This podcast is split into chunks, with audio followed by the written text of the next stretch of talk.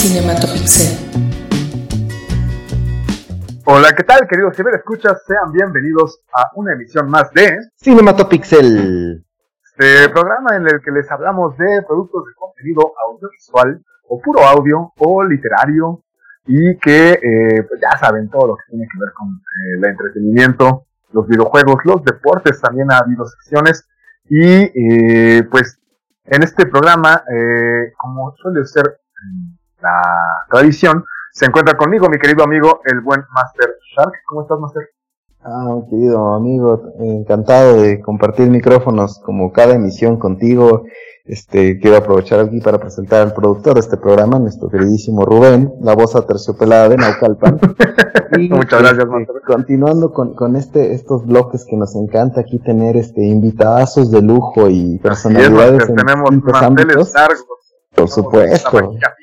Y, y, hoy la verdad es que es un tema que, a mí me gusta mucho, ya lo saben, que cuando se va a hablar de, de, anime y cultura japonesa, la verdad es que, yo aplaudo y me pongo de pie aunque no me puedan ver, pero quiero presentar a, un, un, amigo que conocimos recientemente aquí por redes sociales y su trabajo a mí la verdad me, me encanta y, y, seguramente cuando escuchen de quién se trata sé que muchos de ustedes también van a sentirse muy contentos.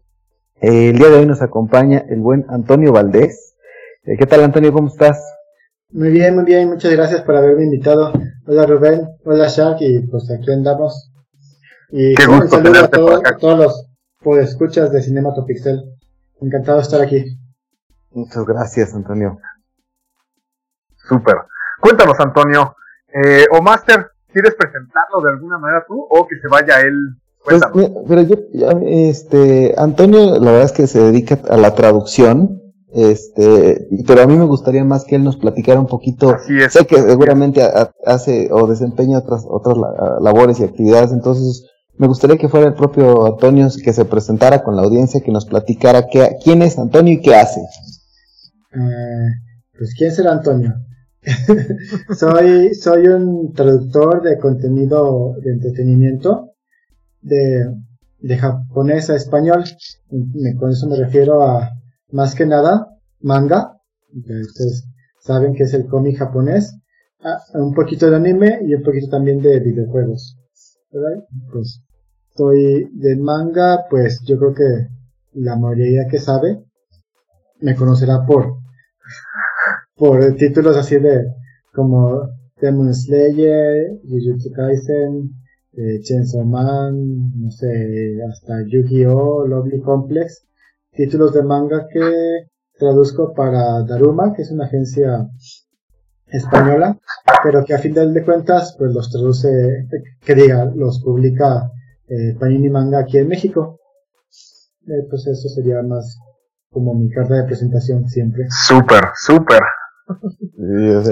como se habrán dado cuenta aquí, el, buen Antonio, la verdad es que nos ha hecho el, favor de, traducir algunos de los, de los mangas que, que hoy están entre los favoritos de, muchas personas sentimentalmente y por lo que representan.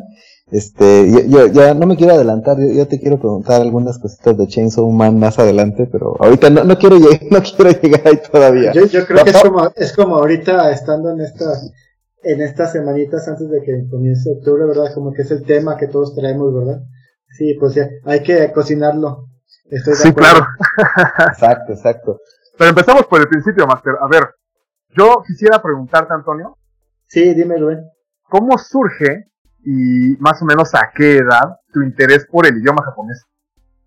Pues, pues fíjate que yo ya estoy viejito, ya, ya estoy rozando la, más bien estoy dentro de la década de los 40, ¿verdad? Entonces yo, pues fíjate que en los 90, cuando teníamos toda esta cantidad de anime en la televisión abierta, desde Senseiya, Dragon Ball, Ranma, Sailor Moon, pues me, me había ido pues esto, surgiendo todo este interés por la cultura japonesa y el japonés, y cuando me di cuenta de que existen cómics en japonés de todos estos series que vi en la tele, pues decía, pues yo quiero leerlos. Y por ese tiempo solo estaban en japonés, entonces dije, pues a aprender japonés para leer cómics. Aparte somos contemporáneos, por lo que mencionas, entonces sí veo perfectamente ese, ese interés justo, ¿no? De ver algunos eh, animes y descubrir el manga, eh, y ir pensando, oye, pero ¿y si, y si será, bueno, a mí me pasaba el, ¿y si será verídico? ¿Y si dice lo que quiso decir aquí? y, a mí me gustaría preguntarte, ¿dónde, dónde estudiaste japonés? En, bueno, pues, regresando un poquito antes de eso, yo, a mí me gustaba los X-Men un montón, veía la caricatura también los sábados, y pues yo empecé a leer cómics, un montón de, más que nada de X-Men. Entonces por eso yo aprendí un montón de inglés, por, por los cómics y por los videojuegos. Y dije, pues, a la mera me, sirve, me funciona igual con el japonés, pero no sé cierto. Está muy difícil para ser autodidacta. Y entonces, okay. a finales de los 90, pues ahí 98, 99, hay una escuela de japonés en Guadalajara, donde yo soy originario, que se llama Nichiboku, que es el Instituto de Intercambio Cultural Nijo Japonés. Y ahí me metí a estudiar, pues yo ya había estudiado un poquito con los amigos y por mi cuenta, pues empecé por como unos dos niveles ya adelantado, pero pues igual no, es nada para el, vasto conocimiento de, que hay de japonés. Entonces ahí empezamos y ya estudiando, y ya cuando unos dos, tres años, los mismos maestros me invitaron a ser maestro de, la escuela y pues también duré unos añitos eh, enseñando japonés allá en Guadalajara. ¡Wow! ¿Cuánto te llevó más o menos llegar a este punto que nos comentaste recién? Mm, pues cuánto será. Que así de que empecé como en el 98, 99 a estudiar, este, hay, igual que el TOEFL en el inglés también hay exámenes de, de nivel pues de certificación en japonés y el, el primero el más alto que existe ese lo pasé como en el 2006 oh, ok ocho añitos más o menos. No más más. Ah bueno del 98 al 2006 sí. Sí sí tiene razón tiene razón. Pero pues unos pues ya con unos cinco años yo ya me sentía... Tenía muchos amigos japoneses de esos que llegaban de intercambio a Guadalajara y, pues ya me sentía con pues la confianza de desplayarme. Ah, de hecho, en el 2004, cuando daba clases de japonés, me gané una, una beca para un curso para maestros de japonés. Y allá estuve un verano en Japón. Ok. Entonces, pues hay, ha habido, he pasado por muchas, por muchas cosas, por muchos niveles de, y aquí vamos poco a poco. De hecho, no, se acaba nunca de aprender el idioma porque es muy, muy rico. Claro. Muy rico y muy vasto, ¿no? También todo este, todo el sistema y bueno, las interpretaciones me imagino que también llevan un nivel extra, ¿no? No solo, no solo traducir literalmente, sino quizás la parte, eh, emotiva, tal vez, no sé cómo llamarla. Sí. Eh, sí, es lo que cuidamos, la, como la caracterización, las voces de los, de los personajes para que no sean así todos planos, sino que tengan pues su, su, mm, pues, su sentimiento, ya sea su, su comedia su, o su drama, para que, para que le infunda sentimientos pues al, al lector y pues esto es parte también no solo del idioma, sino también es conocimiento de la cultura. Ajá. Eh, pues yo también, aparte, viví un tiempo en Japón hace como 10 años y me ha servido mucho. Y pues también la, el conocimiento de tu mismo idioma español, ¿verdad? Porque es una parte también muy importante que mucha gente no, no toma en cuenta de que pues, tienes que saber refranes, tienes que saber unas frases que, que ya que nos en español, que le hagan sentir cosas al lector, ¿verdad? Claro, claro. Transmite emociones al final del día el, idioma escrito, el idioma en general, cualquiera, y obviamente la parte escrita depende mucho justamente del, del, de la redacción y del timing y la puntuación, todo es, este es un, un conjunto de elementos bien importantes. A, a mí me gustaría preguntarte, eh, ¿Cuándo, llega justamente tu primer eh, eh, acercamiento? ¿Cómo se da a, la parte de yo quiero dedicarme? A, ahora sí, esto es lo que me gusta, ya lo entiendo, de alguna forma ya, ya tú, tú eh, hablando y escribiendo japonés, dices, bueno, ahora quiero dedicarme ahora sí a, esta parte. ¿Cuál, cuál, ¿Cuál es tu primer acercamiento? ¿Cómo se da?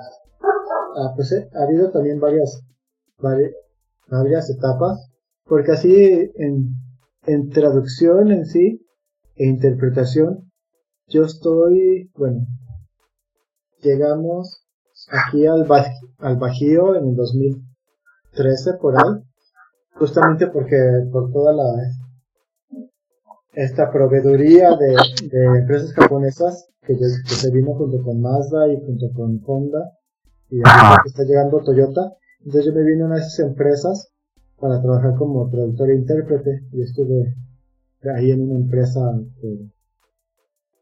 bueno, en el ramo pues, años, pero pues todo era técnico de sí, mecánico, exacto, sí. y pruebas de producto y reportes de calidad y todo eso. Entonces, o sea, sí está interesante, sí, pero pues no era como mi, lo mío, ¿verdad? Yo, claro yo soy como más de ciencias sociales, más literatura, más lingüística. Que fue lo que, estudié. Entonces, no sentía la misma pasión que mis compañeros ingenieros, ¿verdad? Y de repente, de repente hace, pues ya son tres años que pasó de que un amigo eh, mexicano, pero que vive en Japón, que nos conocimos allá, me dijo, oye, ahí tengo unos conocidos españoles que están buscando a, un mexicano que quiera traducir manga y yo, a ver, ¿dónde? ¿Dónde, dónde? Yo, aquí estoy yo. y ya los, los contacté, ya, pues ya les mandé mi currículum, pues a lo, normal y hice unas pruebas de traducción de un capítulo de un manga. Y ahí se fue dando, ya me fueron dando este series y empecé de hecho con las quintillizas. Porque Nayome fue el primer título que, con el que empecé y el primero que salió, ya publicado en físico. Y, y pues a la par de mi trabajo en, la, en esta empresa japonesa, empecé, ¿verdad? Fue después con todo lo del el COVID y que pues la verdad me daba un montón de miedo ir a, la, a, trabajar, me daba miedo ir a la planta y estar con uh gente. Igual que, pues obviamente tenía todos sus protocolos eh, instalados, ¿verdad? Pero, y por otro lado, de este lado, con el trabajo de traducir manga, pues me empezaron a dar más títulos, me dieron Demon Slayer, luego Atelier Witch Lovely Complex, y así. A Jujutsu Kaisen también. Ajá. Y pues dije, pues mejor de estar yendo todos los días a arriesgar mi vida, tanto en la carretera como en la planta, me quedo en casita a traducir manga que me gusta más. Y, pues, y ya renuncié. Y ya dos años trabajando freelance. wow. en esto. Sí. Oye, aquí, aquí, aquí justamente vienen, vienen, o abrimos un abanico de varias preguntas, este, la parte... de información, ¿verdad? No, no está, muy bien, ¿sabes? Porque, o sea, de, de, de, también en la parte técnica, pero aquí, aquí me va a ganar el fanboyismo que siempre me critica mi querido Rubén. Porque además... Aquí, aquí somos bien fanboys, dale, dale. tú dale, tú dale, eh, acabas de comentar, o sea, que tú justamente hiciste la traducción de quizá eh, mi rom-com favorita de Ever Forever, que es justamente Intillizas. Yo ahí, tengo, tengo, tengo un tema, este, eh, porque conozco así amistades que, que obviamente vieron el, el anime, y muy poquitos ya después se animaron al manga. Yo la verdad es que sí, es los que, obviamente todo, y yo estoy esperando que salga la película en algún momento de la vida. Pero este, Ahí, ahí me llama la atención justamente el, tema de, de, de, la parte de la, en los subtítulos respecto, o sea, y hablando del anime, y, y, a lo mejor ahí quisiera como que nos hicieras favor de explicar un poquito más esa, esa diferencia que existe entre, entre esa adaptación que se tiene que hacer en el manga y, y esa y la parte del, subtitulado, pero hay partes que, que, que obviamente son, hay diálogos muy similares, pero en, en otros sí, sí es esa tropicalización que se hace en el manga, no sé si es como que así se los piden a ustedes o esa, es como esa libertad que, que eh, obviamente que tiene de alguna forma de, de plasmarlo ahí, sobre todo en el manga, porque en el anime no lo sentí como ese esa tropicalización en algunos puntos tan, es que no quiero llamarlo exagerada porque no está mal, pero, pero, en, pero en el manga sí lo sentí de alguna forma más, más, más regionalizado. Eh, ¿Ustedes sí tienen esa libertad o, o, o, o, se los piden que lo vayan acomodando de esa forma? Mm, pues no es que esté escrito, pero yo, yo quiero hacerlo siempre bajo mi... Primero tengo mi criterio de que si lo hago de esta manera va a ser gracioso. Entonces es una de mis como directrices. Pero bueno, aquí para empezar, a la hora de traducir entretenimiento, pues yo lo me rijo por tres cosas. Que tengo, que tengo responsabilidad hacia el autor, responsabilidad hacia el cliente y responsabilidad hacia el público, hacia los lectores. Entonces, pues obviamente hacia el, hacia el cliente pues tengo que hacer una traducción de calidad que, que pues no que no le quite credibilidad al, al, a la editorial verdad y hacia el autor pues el, autor quiere tiene su mensaje que quiere transmitir pues ahora a través de mí ahora al el español. Entonces y eh, la responsabilidad hacia los lectores para hacerlos que reciban el mensaje del autor pero también que se pasen un buen rato y si y si el, el objetivo del manga es divertir, pues hay que hacerlo lo más divertido posible. Y ahorita nos adelantamos con tu pregunta un poquito porque ahorita también estoy con Crunchyroll traduciendo anime, ¿verdad? Que estuve en primavera con Shikimori-san. y, la verdad, sí son medios muy diferentes. Traducir manga y traducir anime. Porque en, manga, a pesar de que tienes los globitos pequeñitos, tienes más espacio, entonces te puedes explayar mucho más. Entonces tienes esta como libertad, esta creatividad para sacar estas caracterizaciones o tropicalizaciones o como muchos lo llaman de diferentes maneras. Y en anime, en anime tienes, estás atado a un ciertos caracteres por, por segundo, a ciertos números de caracteres por línea. Entonces eso hace que, que tus, que el resultado sea un poquito más compacto y como que le falte ahí un poquito de, de salsita bueno, yo lo quiero hacer a veces como eh, en algunos personajes de que sí me salió, pero a veces como que no tienes. Y, y esa es una una de las mayores diferencias, yo creo, con la que me estoy topando. Ok. Sí, que ahora que lo mencionas, sí tiene mucho sentido porque, vaya, los paneles eh, en una página podrías abarcar, no sé, quizás en seis paneles tener eh, un, una fracción mínima de tiempo. Y podría, como dices, puedes explayarte. Pero en el anime tienes el tiempo real. Sí. Oh, ok, claro, eso es algo que no había considerado y creo que ahorita pones una perspectiva muy interesante al respecto. sí, sí, porque es algo que no, no mucha gente sabe, de hecho, casi nadie, yo creo. tanto Netflix como Crunchyroll o cualquier plataforma, o hasta las mismas Mm, no sé, Blu-rays que salen comercialmente, deben de tener sus estándares, deben tener una, una guía de estilo que te dice tantos caracteres por segundo. Entonces, ya el programa con el que subtitulas te los cuenta y dices, no, mi amigo, ya te pasaste, pues claro. Entonces ahí ya tienes que agarrar, no sé, comenzar, en vez de usar comenzar, tienes que usar iniciar, jugar con tus sinónimos para para tratar de, bajarle a los caracteres y que se te quepa dentro del estándar. Oye, y, y, ahorita que tocaste justamente, y digo, ya a lo mejor ya, ya estamos ahí, este, vamos a empezar a movernos muy rápido en muchas cosas, pero, pero justo también eh, ahí hablaste del tema de Shikimori, y, eh, en este caso, por ejemplo, esa traducción la hacen, este, entiendo yo que es por, en, en simulcast, ¿no? O sea, que son con horas de diferencia. Sí, ahí, ahí obviamente este, a ustedes les, les mandan como el, el, digamos, el original para que rápido tengan que este, pues, traducir y, que en, las horas de diferencia esté listo. O sea, ¿cuánto o cuánto tiempo les, o sea, los dan a ustedes con más tiempo de anticipación? Eh, yo creo que varía según el estudio de animación. Que, que te tenga listo el material antes. Porque, no voy a decir casos en específico para que no claro. No, no suenan alarmas por ahí, ¿verdad? Sí, no claro, claro. Hay, hay, hay unos que literal he escuchado que sí llegan así como tres horas antes del estreno, ¿verdad?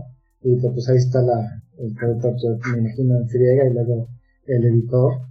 Pero pues, yo he tenido la suerte de que los que me han tocado a mí, sí he tenido días, días para trabajar en ellos. Entonces, pues no está tan, tan, tan crítico la cosa.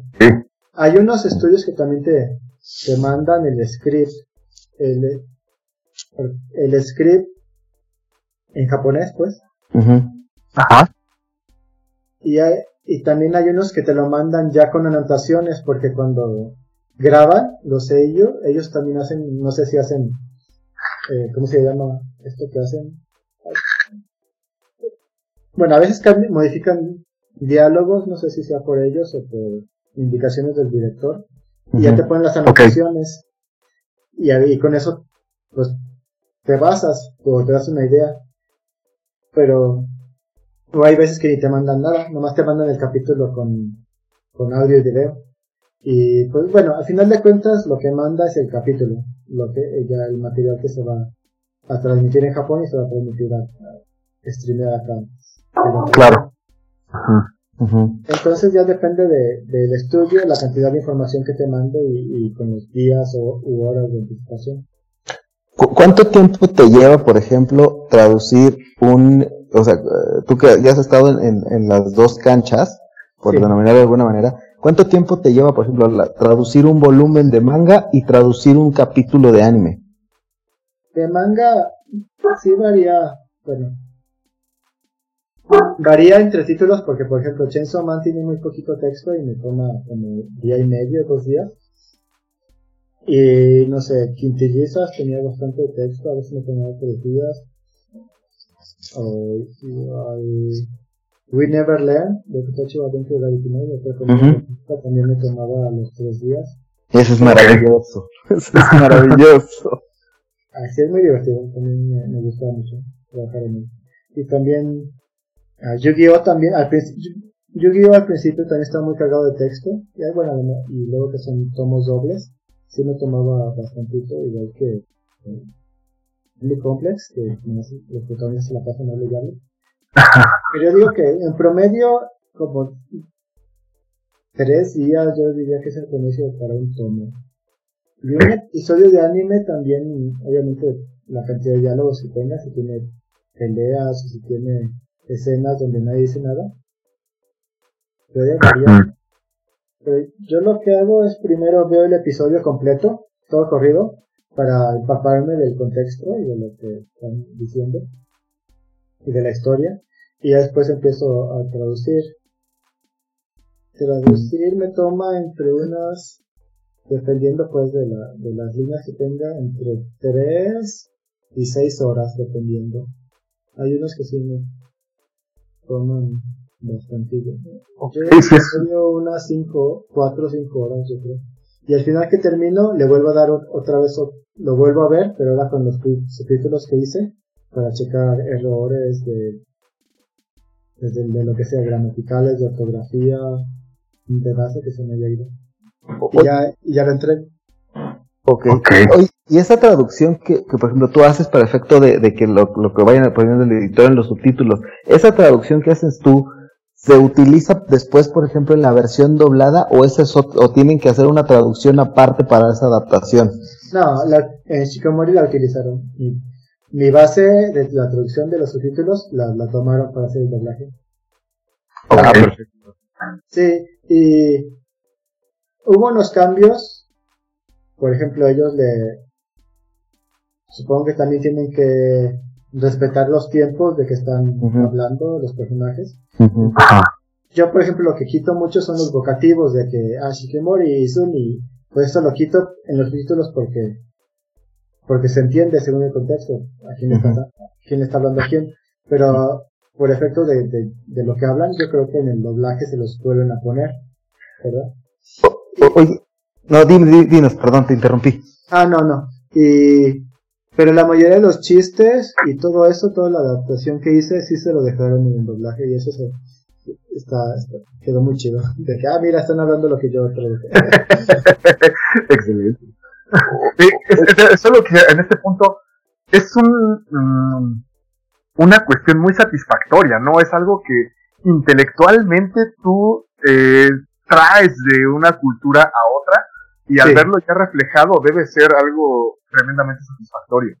No, la verdad que sí, desde, desde el primer tomo de Quintillizas uno, cuando llegó, llegó a mis manos que decía en los créditos traducción Antonio Valdés y ponerme a leerlo y de que, ah, mira, lo que yo traduje sí está aquí impreso.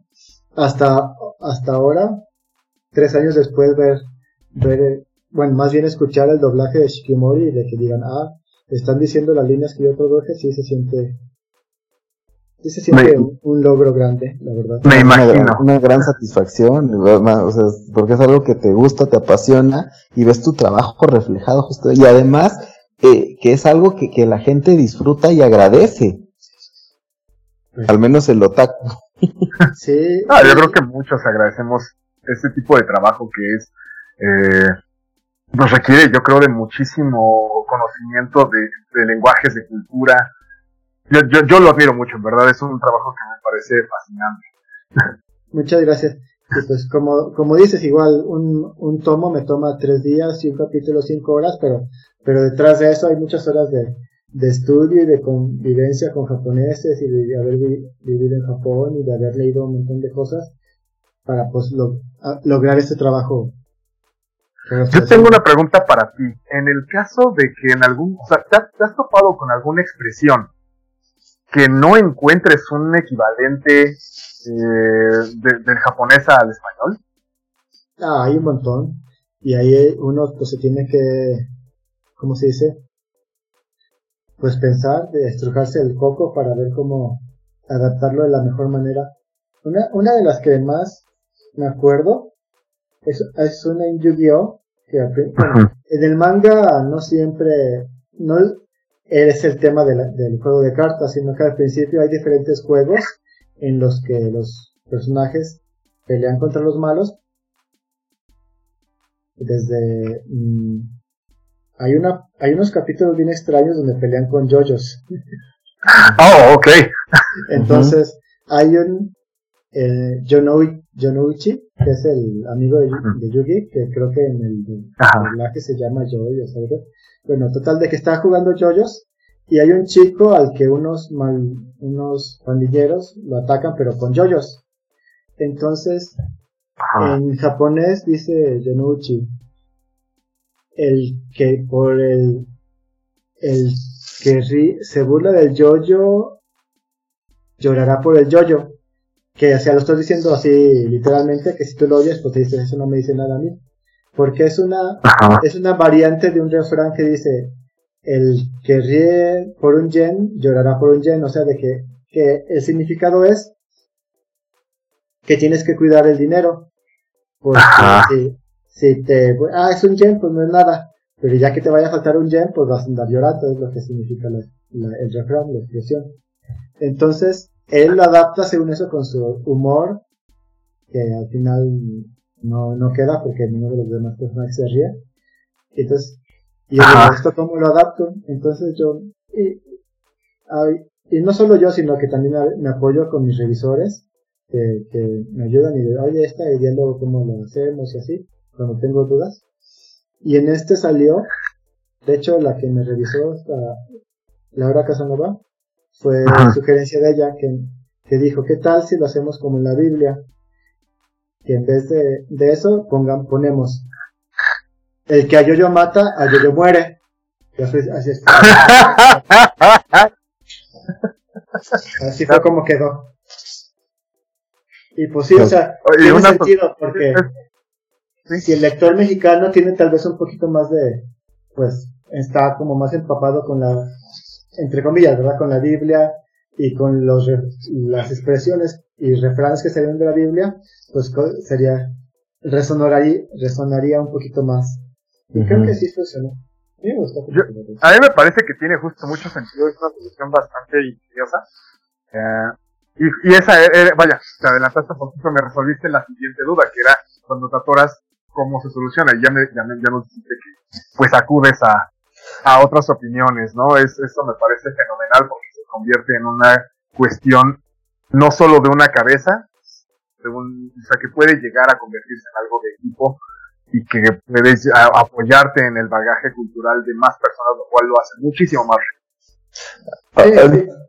Y, y, ahorita que tocaron ese punto, a mí justamente me vino a la mente un ejemplo, sobre todo con ciertas palabras, que, que de hecho en algunos animes, han, sobre todo en el doblaje, han, dejado tal cual. No puedo, eh, ahí también sería una duda. Yo sé que a lo mejor es, es complicado tal vez que, que nos puedas contestar esa parte, porque seguramente dependerá quién, quién dirige esa parte, si, si, así se lo piden, ¿qué es la palabra senpai?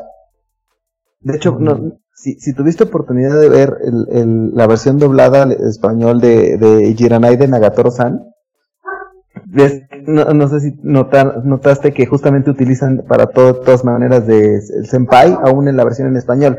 E, e, esa parte, o sea, eh, lo hacen por una cuestión de, de, que a lo mejor les sonaba mejor así o fue por una cuestión de por practicidad. Digo, yo sé que, que no, no, sé, no sé si te tocó escucharlo. No, de Nagatoro-san yo no la he visto. Pero, pero, pero sí te entiendo, sí te entiendo. Sí, sí es famosillo de que la, la morra le dice senpai al vato. Entonces, y que creo que, que ni siquiera se sabe el nombre del, del, del, chico, ¿verdad? Bueno, total de que, pues si no se sabe el nombre, pues, pues tal vez más bien por practicidad, practicidad decidieron dejarle el senpai. Porque igual hay muchas, hay muchas maneras de, de hacerlo. Igual lo más fácil es cambiarlo por el nombre, aunque, aunque sea subtitulado, tú, tú oyes la voz que le dices Senpai, pero tú, en el subtítulo, pues tú le pones el nombre, por, para evitarte de, de problemas. Claro. Hay una, por ejemplo, en, eh, fue lo que hice en We Never Learn con, con Asumi, y, que es un, y con este, ¿cómo se llama? Yuiga, que es el chico, y Asumi, que es como un año, dos años mayor que él, se habla de Senpai Kohai, ¿verdad? Ajá. Y yo, él la llama, en mi versión, la llama por su apellido, Kominami, y para que se sienta que como respeto. Y en japonés ella le dice Kohai, que yo se lo cambié así como por niño, de que oye niño, y o sea, como para darle así como esa, que, que ella misma se está dando importancia de que lo trata como niño. Entonces ahí es la manera como yo lo, lo adapté de esa manera. Y, y, que en esa, en esa eh, también utilizan mucho la palabra tomodachi. ¿Dónde? En, en We Never Learn, en la versión, en, el anime usan mucho justamente, o sea, obviamente en la versión japonesa del anime, este, constantemente escuchas que los, los personajes utilizan la palabra tomodachi y, y ya, o sea, como que lo adaptan en algo. Creo que también genera a veces un poquito, no sé si es confusión en el, en el, en el, en el, espectador, porque a veces lo utilizan como amigo, a veces compañero, a veces, y, como dices tú, y luego entrar a la parte de senpai, kohai, ahí, ahí, ahí ya no sabe uno, justamente, o sea, si quieres a lo mejor decir, a lo mejor quiero aprender japonés a la empírica, a ver qué, palabras cacho ya te genera como confusión. Ah, es que sí, está difícil porque luego el traductor pues se tiene que llevar, pues está manejando en sí todo el contexto de, la serie y hay palabras que en este contexto, pues en español quedarían mejor de esta manera que de esta otra, ¿verdad? Entonces dice, ah, aquí dijo la, utilizó la misma palabra, pero aquí en los subtítulos me dice otra cosa. Entonces ahí puede crear esas confusiones. Pero, pues obviamente el traductor, nosotros tratamos de usar la versión que quede mejor en ese momento. Claro. Wow. Entonces, eh, me parece fascinante, justo es encontrar las, soluciones más adecuadas.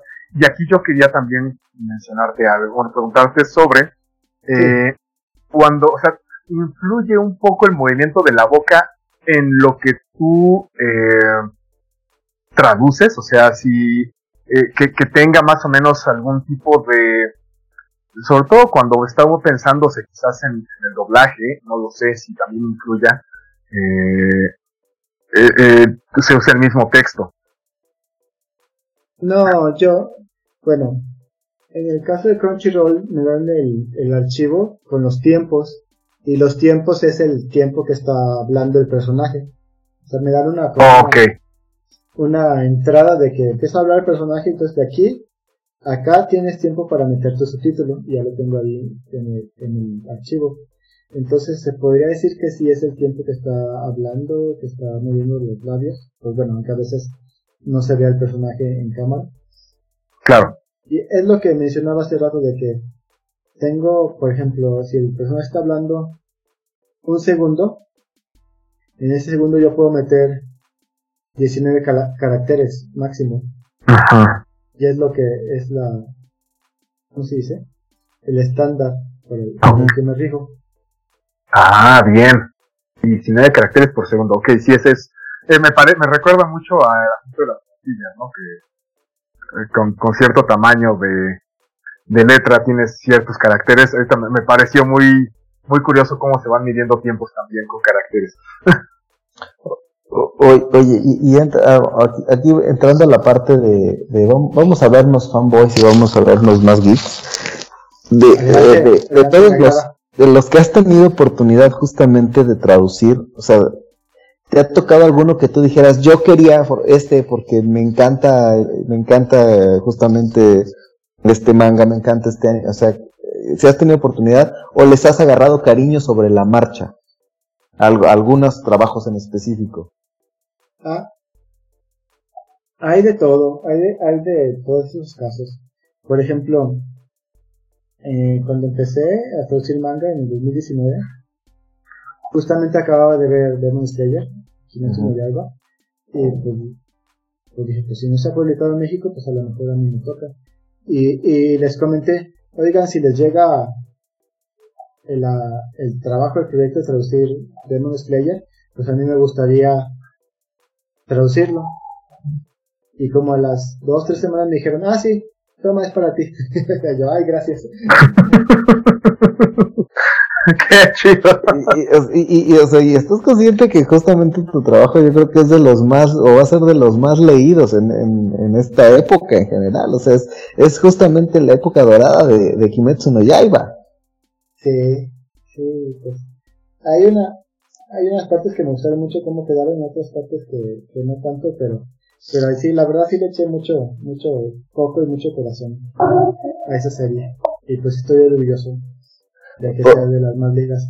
Igual, Jujutsu Kaisen, Jujutsu Kaisen me la asignaron, pero yo sabía más o menos que existía, pero nunca la había leído ni nada.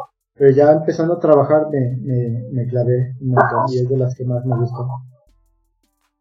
Igual Chainsaw Man, Chainsaw Man la empecé a leer porque salió, fue 2019-2020, estuvo entre la lista de Kono Manga Gasugoi, que es unos premios de, de los mejores manga, tanto en demografía para hombres como para mujeres. creo que fue el 2019 que ganó Spy Family en primer lugar, estaba Chainsaw Man como en tercero o cuarto. Entonces los dos me llamaron la atención y entonces los, los dos los comencé a leer. Y ya después les dije, obviamente también mencioné Spy Family, pero Spy Family no me llegó a mí, le llegó al claro.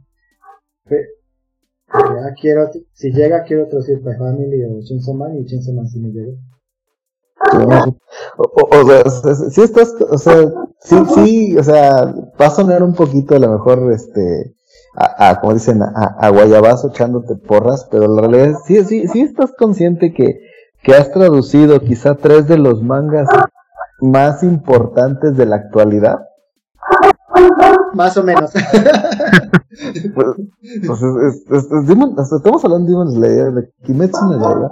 y de, de, de, y de, de Jujutsu Kaisen y, y, de Chainsaw Man que está, está llamado a ser justamente el, el otro hitazo de, del anime de los últimos años.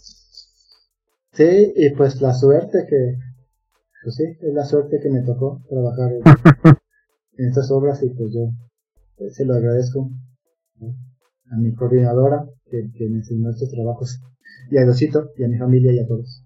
Muchas gracias. No, no, pues, sobre todo también, desde luego, la fortuna, pero creo que el talento, la disposición y la actitud también influyen muchísimo a que te haya, te haya encontrado esa fortuna, ¿no? O sea, estás, estabas colocado, estabas dispuesto y estabas preparado para hacerlo. Y creo que, como dice Shark, eh, son de los animes más sonados eh, en, esta época y qué bueno y qué gusto poder estar escuchando también.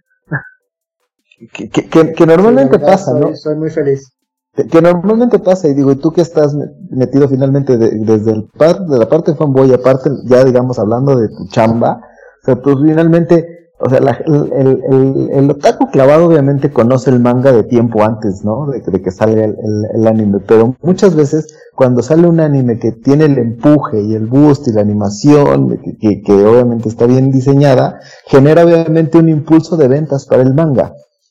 Y, eso obviamente pues se, se refleja ahí, digo, para ustedes, los productores en este caso debe ser, y, y te, aunque suene repetitivo, pero yo creo que sí es una satisfacción mía decir, yo participé en ese proyecto que está leyendo muchísima gente y que le gusta ese trabajo y que, y que la verdad es que, que se aplaude muchísimo. La verdad es que, que a mí me da mucho gusto cuando pasas y ves de pronto las tiendas aquí en México de, de, de, pues digo, no, a lo mejor no a decir marcas, pero hablando de Panini Comics, o sea, que ves filas que, queriendo comprar el, justamente el, el, último tomo, este, este, de, con su momento de Slayer, ahora va a ser Chainsaw Man, este, X Family, este, no sé, N, ¿no? Y es, y es una cosa que, que a mí me gusta mucho pensar que estamos justamente en una época en la cual no tienes que estar este, batallando tanto para conseguirlo como, como antes, ¿no? A nosotros nos tocó de más chavos que era un triunfo conseguir ciertas, ciertas obras o ciertas publicaciones. La verdad. Pues sí, la verdad como por ejemplo en las redes sociales, en Twitter o en Facebook, en los grupos de manga que la gente sube las fotos de sus colecciones o de sus compras y siempre hay, nunca falta las fotos de los tomos de Chainsaw Man o de Jutsu Kaisen o, cualquier otra, o hasta de Pandora Hearts, que es de los que tal vez es uno de los menos populares ahorita de los que traduzco. Y digo, ah, qué orgullo de que, de que estén comprando, tengan el interés y de que pues a fin de cuentas estén leyendo las palabras que yo escribí en español. Desde luego, es, es impresionante. Y ahorita que tocó Shark el tema sobre la diferencia que nos tocó vivir a nosotros allá por los finales de los 90 y actualmente. ¿No tienes alguna anécdota de, eh, no sé, de las peripecias que uno pasaba por eh, conseguir algún capítulo de un anime? ¿Tienes alguna? Fíjate que por eso mismo yo casi no, no trataba de conseguir anime porque estaba muy difícil ese, ese tiempo de ahí del, digamos, hablamos del 97, 98, a mí me gustaba, yo era super fan de Ronnie Kenshin, que se aquí como Samurai X. Entonces, de, una, de hecho de un fan art, de una imagen que vi en internet, me gustó el personaje, y empecé a investigar, y, y me encantó de la, la historia y todo. Eh, en ese tiempo había fansubs, un grupo de fansubs que en Estados Unidos, porque pues nadie hacía fansubs en español. Y pues, creo que la manera de conseguirlo era que tú les mandabas un cheque y ellos te grababan en el VHS y te lo mandaban por correo. o sea, yo decía, ay, yo lo quiero, pero obviamente, ah, pues eso era mucho antes de que lo licenciaran en Estados Unidos para, no creo que lo licenciar.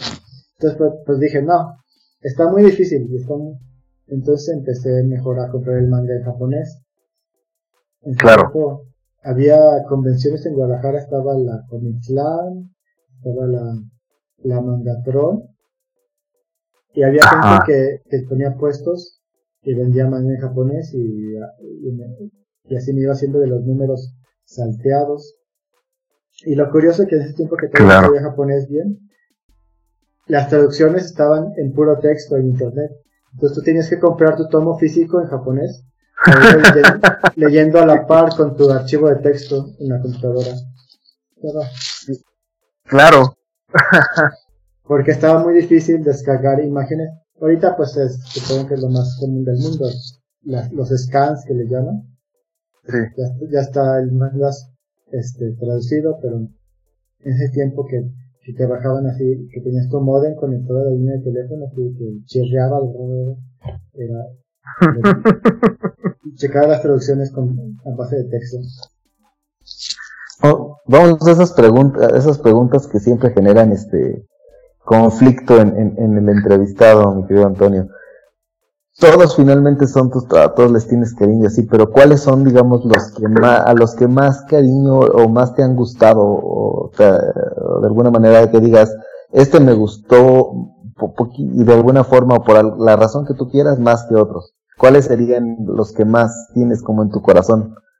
Pues yo como fan de del manga shonen desde siempre, que son pues este trío, ¿verdad? De, de Demon Slayer, Jujutsu Kaisen y Chainsaw Man son los que más, más me gustan y más me disfruto traduciendo. Bueno, Demon Slayer ya se acabó y también Chainsaw Man ya se acabó el manga, a ver si nos llega a la segunda parte luego. Eh, los que más disfruto. Pero también los, otros tienen, todos, como dices, uno le agarra cariño y todos me gustan, como también las quintillizas, yo creo que también es mi, mi comida romántica favorita. el, cariño de que empecé a producir manga con ella, y la verdad es que está muy bien hecha, desde el arte, desde la trama, cómo se va, porque hay muchas interrogantes que tienes al principio que te las da, el autor te las va justificando, te va hablando más de los personajes poco a poco y, se me hizo una historia muy bien hecha, divertida, entretenida y con un arte, porque las chicas siempre se ven muy guapas. A ver, hay Team Ichka, Team Nino, Team Miku, Team Yotsuba o Team Itsuki. no, yo soy Team Nino. Oh, muy bien la primera persona que conozco que piensa lo mismo que yo, una placa no se deja llevar por ti. Es, es, que ahí digo, yo sé, mi querido Rubén, que no está ahí, te estoy sacando un poco de contexto por ahí. siempre que, que, conozco a alguien que le gusta justamente quintillizas, todo el mundo contesta que es Tim Miku. Es rarísimo encontrar okay. que te diga otra cosa. Ella es muy popular porque por su estilo de personaje y además porque fue como que la primera de la que te que empezaste a conocer y como que te enamoraste de ella. A mí también me llamó mucho la atención al principio, por eso mismo. Pero ya después, ya Nino pues se va, se va agarrando, va agarrando su lugar en tu corazón, lo va ganando a con sus acciones tan atrevidas. Súper. Excelente. Oye, este, a ver, ya continuando con esta parte también ahí, este, ¿te gustaría o, has tenido oportunidad de participar en, en alguna traducción de, alguna película, pero ya no animada, sino live action? ¿O te gustaría participar en alguna si no ha sucedido todavía? No, todavía no lo he hecho, pero sí me encantaría. Yo también, a mí, me encanta todo lo que es la cultura pop japonesa y yo cuando, cuando vivía en Japón veía, no solo veía anime, también veía novelas, veía programas de comedia. Entonces, algo, alguna película live action, algún drama, también me encantaría participar.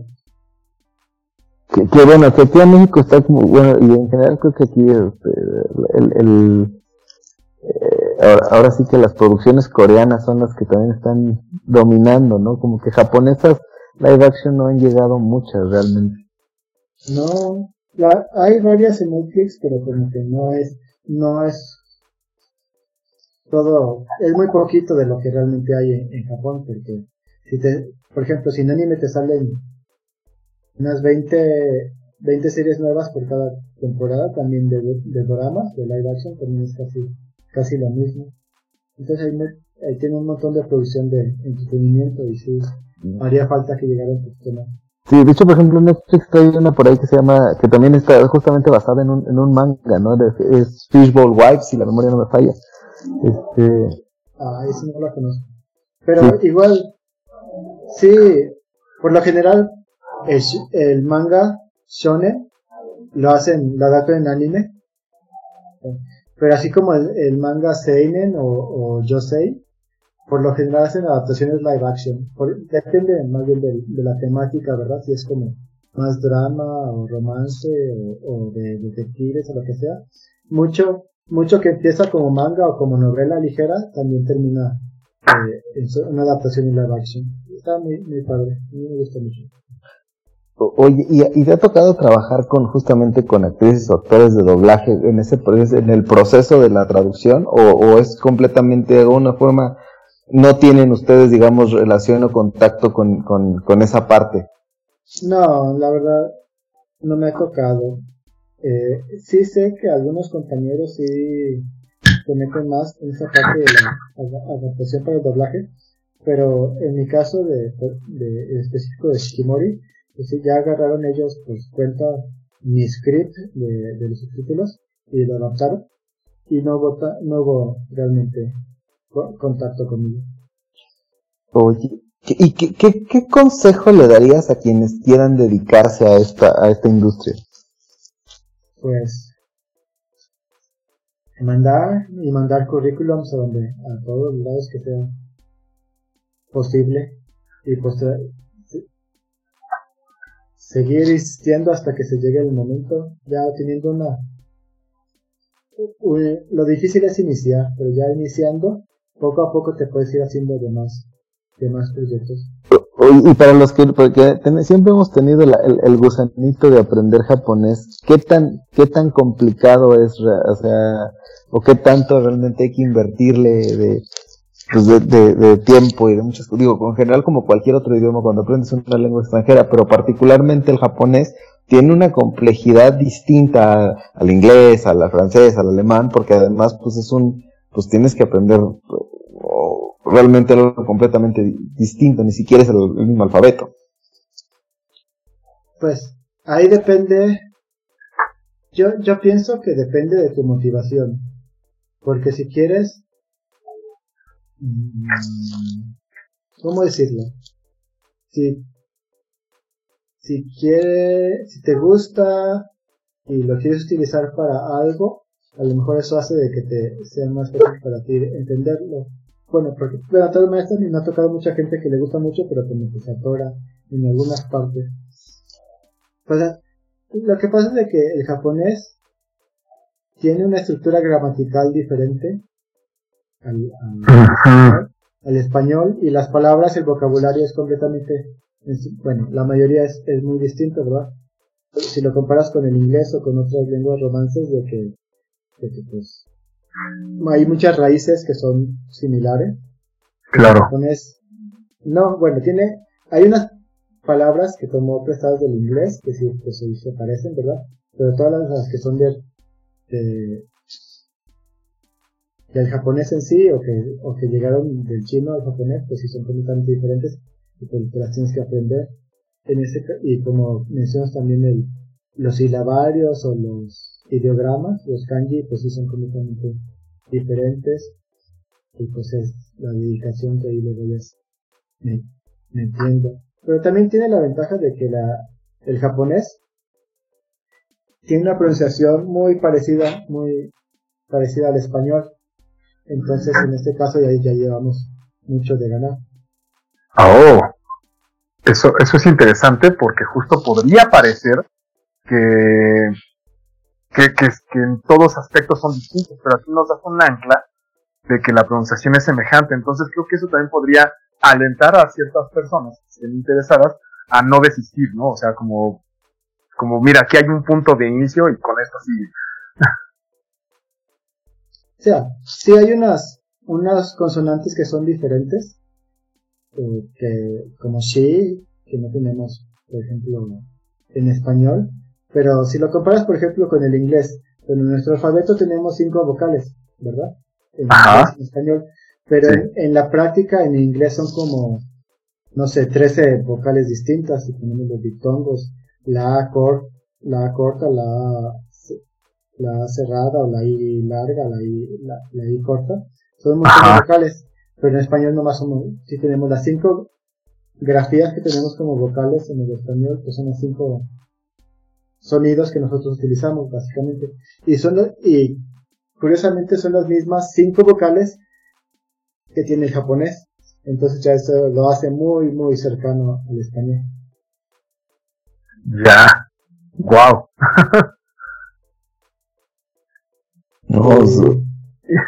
Definitivamente este, este tipo de cuestiones me parecen fenomenales porque eh, uno no piensa muchas veces en este tipo de, pues por ejemplo, ¿no? las variaciones de las vocales. Uno, como sea, vas hablando y no, no piensa uno con estas variaciones. Y cuando empiezas a encontrarte con otros, es genial y muy esclarecedor muchas veces para saber cómo se pronuncia, el entender estas variantes. Me encanta. Muchísimas gracias por no, no. Oye, y, y, siempre acostumbramos a hacer estas preguntas a todos nuestros nuestros invitados, la verdad es que... Ya vienen esas preguntas, Master. Exacto, a ver, ya, ¿cuáles? a ver, ¿cuáles? Ahí me asustan. No, no, me gusta. no, es, es, donde te venimos a sufrir en, elecciones difíciles. Este, a ver, tres, tres películas que te gusten mucho. O sea, independientemente del género, pueden ser live action, pueden ser anime, lo que tú quieras. Tres películas que, que Antonio diga, me encantan estas películas. Pues sería, tomándola como una sola, la trilogía original del, del Señor de los Anillos. Ok. Eh, Matrix. Pues, ya, pues para meter algo de, de Japón, Akira y la princesa Mononoke. Bueno, ya son cuatro. no, está bien, está bien, adelante. Me parece fenomenal, yo aquí concuerdo con todas tus elecciones. Todos tus picks son fenomenales. Pues es que somos de la misma época, yo creo. Ahora, tres series, o puedes, o si se te ocurre una más adelante no pasa nada, tres series que te gusten mucho también. Series. Ay, pues qué será. Pues de últimamente lo que me ha encantado más yo creo que es Stranger Things. pues, obviamente factor nostalgia. Y más. Claro. El último que vi, pues Alman, que ya lo, lo acaban de discutir en el, en el podcast, ¿verdad? sí, sí. Caballero, noto que es usted una persona de cultura. Mira, fíjate que yo nunca estaba leyendo el, estaba oyendo el episodio. Yo nunca leí el cómic. Fíjate que yo sabía que existía Salman, pero yo era de X-Men, ¿verdad? Y había un dibujante que, que me enteré que llegó a Generación X de la miniserie de Death. Por eso me enteré que existía Salman y Death, porque, ah, llegó, creo que se llamaba Chris Bacalo, no me acuerdo. Chris Bacalo, sí, sí, sí, sí, claro que sí. que pues, tenía un dibujo así, de hecho hasta medio estilo, medio un poquito estilo manga, ¿verdad? En, sus caras. Es, es un estilo, a mí me gusta, a mí me gusta mucho el que está por todo en, tinta, bueno, los que van a tinta, son quizás un poco burdos, pero toda la expresión, eh, vaya, todo el dibujo es muy expresivo. Y me parece a mí, me, me gusta mucho lo que se escribe acá. Sí, a mí, el, bueno, el trabajo que hizo en Generación X me encantó. Y desde entonces tenía como la espinita de, querer saber qué era Sandman y, qué, y, Beth en, específico, ¿verdad? Hasta que se me hizo ver la serie, pues ya como 20 años después de que, ¿verdad? Ahorita claro. ya, ahora sí, ver algo de, de Gaiman. Y, y la verdad que sí, sí me encantó. Los personajes, los diálogos estaban excelentes. Muy bien, yo, yo, lo aplaudo. no, excelente. ¿Van dos? ¿Qué más? Si fuera anime, te podría. O manga. No, anime viene después. Anime. ¿Ah, sí? Ok, ok, ok, vamos. Es la siguiente, bro. A ver. Sí, he visto. Umbrella Academy, pero las primeras dos, pero bueno, acabo de ver la tercera y como que le faltó un poquito. Uh ok. Pero la primera y la segunda me gustaron mucho. Ok, ok, ahora sí. Tus tres, por anime. Tus, tres, tus tres animes top. Bueno, como te decía, en su tiempo me gustaba mucho Ironic Kenshin, ya de hace 20 años, ¿verdad? Pero ahorita, ahorita, pues mi top sería Demon Slayer, Jujutsu Kaisen. y algo que no, ah, algo que no traduzca Spy Family. Ahorita de lo que está, de lo que está sonando ahorita. Ok, ok, ok. Eh, ¿Videojuegas? Fíjate que casi no. Yo, ya el, con el trabajo y luego con el anime y el manga, como que ya ahorita no me queda tiempo. Hace mucho, pues ya, en los 90 yo jugaba un montón Kino Fighters cuando estaba en la prepa. Pero, y ya después, jugué mucho tiempo Magic Uy, ajá. En tanto en cartón pero ya últimamente ya con la familia y eso que no tiene tanto tiempo de salir, ya empecé a jugar más en, en línea con Magic Online con Arena. Sí. Y eso es pues lo más parecido a un videojuego de lo que. Ahorita ya no he jugado y sé que está, sé que expansiones hay nuevas, pero ya no tengo tiempo de, de jugarlas. Que sí requiere de un muy buen tiempo estar este, actualizándose en Magic también. Sí, fíjate que a mí lo que me gustaba al final más era grafear entonces, eh, en, en Arena y en Magic Online, entonces, yo tenía que, que escuchar mis podcasts y leer artículos para aprenderme las cartas, las estrategias, y qué, qué pica agarrar primero. Entonces, sí, sí, es un montón de tiempo, ¿verdad? porque es todo, también Magic es como una vida que necesitas para, para jugar y para conocer todas las cartas más o menos como una y media, ¿no? Eh, sí, pero y ya si le, ya agregándole el anime y el manga y lo demás, pues ya no me queda vida suficiente. Oye, y hace rato mencionabas que llegabas a jugar eh, King of Fighters. ¿Eras sola, jugabas en consola o jugabas en No, yo iba a, con mis amigos en la prepa a jugar ahí en, en las tiendas o en, en los locales. Totalmente, entonces sí. 97 al 2002. y ya para ir, cerrando, este Antonio, ¿te, gustaría, te hubiera gustado estar involucrado en el, en el, la traducción para el anime de Chainsaw Man? Ay, ahí, ahí no lo puedo responder. ok. Tal vez sí, tal vez no. De que me gustaría, sí me gustaría, pero pues esperemos de que, de que estar involucrados de alguna manera ahí cuando se estrene. Ok, está bien, está bien. No, no, no diremos más al respecto. no, no se diga más.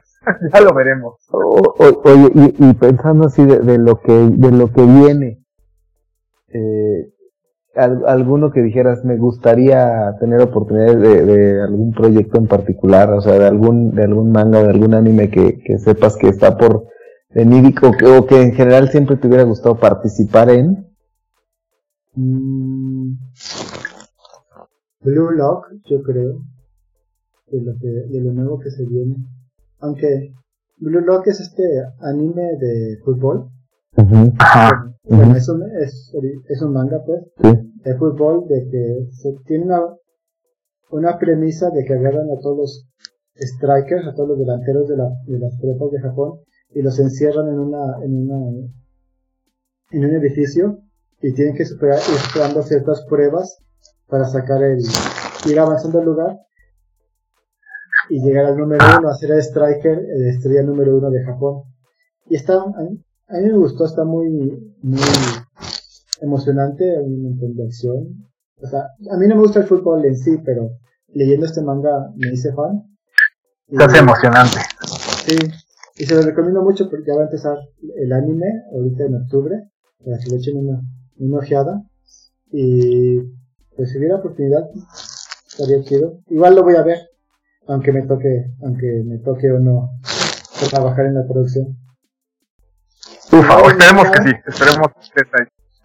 El manga llega a través de Planeta, aquí a México, entonces pues obviamente ya no me tocó, pero, pero se los recomiendo mucho. Ya esté yo involucrado o no. Súper. Pues, pues yo creo que ya va siendo hora de cerrar, Master. ¿Cómo ves? ¿Tenemos algún extra? Pues les recomiendo también, si no han leído el manga, les recomiendo mucho Chainsaw Man.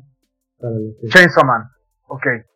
Que sí, yo, sí, ahora sí, sí estoy traduciendo el manga de Chainsaw Man y, y es una onda muy loca de sangre, demonios, con un protagonista que lo que quiere es comer, dormir bien y conseguir una, una novia con quien tomarse la manita, por decirlo de una manera, ¿verdad? Pero pues las cosas se van dando para que lleguen más y más demonios que las de y pues no, va a tener más remedio que, convertirse en el hombre motosierras y encargarse de todos. Chequen los trailers del anime porque la, animación se ve muy buena. También está a cargo del estudio Mapa. Y pues va a ser yo creo que un gran fenómeno en esta temporada de, de otoño. Ok. A partir de octubre. Ah, pues ya estamos a nada. A nada. Así es, se vienen muchas cosas en esta temporada. Desde lo nuevo de My Hero Academia, eh, lo nuevo de Spy Family, y Chainsaw Man, Blue Lock. Entonces, yo creo que es un muy buen momento para, para empezar a ver anime o para regresar. si estás un poquito alejado. No, pues ahí, ahí mira, ojalá y más adelante este, tengamos oportunidad ahí de que nos acompañes nuevamente. Ahí tenemos ahí la idea de hacer algún algún par de episodios. Este, que aquí estoy, estoy haciéndole manita de puerco aquí a mi querido amigo y productor para este hacer un, un, par de programas dedicados al anime que quiero que quiero hacer por ahí. Este, desde hace tiempo, entonces este, ojalá y haya oportunidad y, nos encantaría que nos acompañaras ahí también este, con tu punto de vista que, que, desde luego seguramente enriquecerá la, la, la, dinámica y la temática del programa. Pues no, no nos queda más que, que, agradecerte Antonio aquí por tu, por tu participación aquí en esta emisión de Cinematopixel. La verdad es que esperamos que te hayas divertido, que lo hayas pasado bien y, y de verdad muchas gracias aquí por, por compartir con nosotros. No, muchas gracias a ustedes por haber invitado, Rubén y pues estaría encantado de volver, volver aquí al programa y, y ahora sí ponernos a, a platicar en específico de, de, de algunas series de anime que estén ustedes viendo por ahí. Y pues ya, pues por lo menos, por lo menos, vean Chainsaw Man. No, yo, yo estoy me lo voy a ver. Y, y eh, Antonio, eh, tus, tus redes, ¿dónde te pueden encontrar nuestros por escuchas? Ah, pues más que nada estoy más activo en Twitter, eh, ¿Ah? a, través de mi cuenta que es arroba tapatío L. Tapatío L. Como tapatiol, pues, pero tapatío L. Ahí me pueden encontrar, básicamente, todos los días, este, tuiteando cosas sobre las series que traduzco, en especial Jujutsu Kaisen y Chainsaw Man, y sobre cosas de, de cultura pop japonesa. Y pues cáiganle y síganme. Excelente, ya, saben, vayan a seguirlo y vayan a, a fisgonear y aprender. Aprender algo muy interesante. Y siempre me gusta interactuar con, con los lectores de que, de que cuando dicen, ah, me gustó cómo caracterizaste a tal personaje, me gustó esta línea, me gustó este chiste, siempre, siempre me, me hace sonreír y me hace feliz. Entonces, Cángale ahí a seguirme a Twitter. Sí, ahí voy a hacer un poquito comercial, Antonio, antes de despedir. Y recuérdense que justamente él, tradujo manga de Demon Slayer, este, Atelier Witch Hat, eh, Jujutsu Kaisen, Pandora Hearts, Yu-Gi-Oh!, este, Chainsaw Man, Las Quintillizas, We Never Learn, Doble Complex y también este en la versión de anime de Shikimori's Not Just a Cutie. Este, oye Antonio, ¿nos harías un, enorme favor para cerrar este programa? ¿Cómo despedirías Cinematopixel en japonés? Eh, ay, tendría que pensarlo. Minasan, bye bye, kite kurete arigato, mata Cinematopixel kite ne.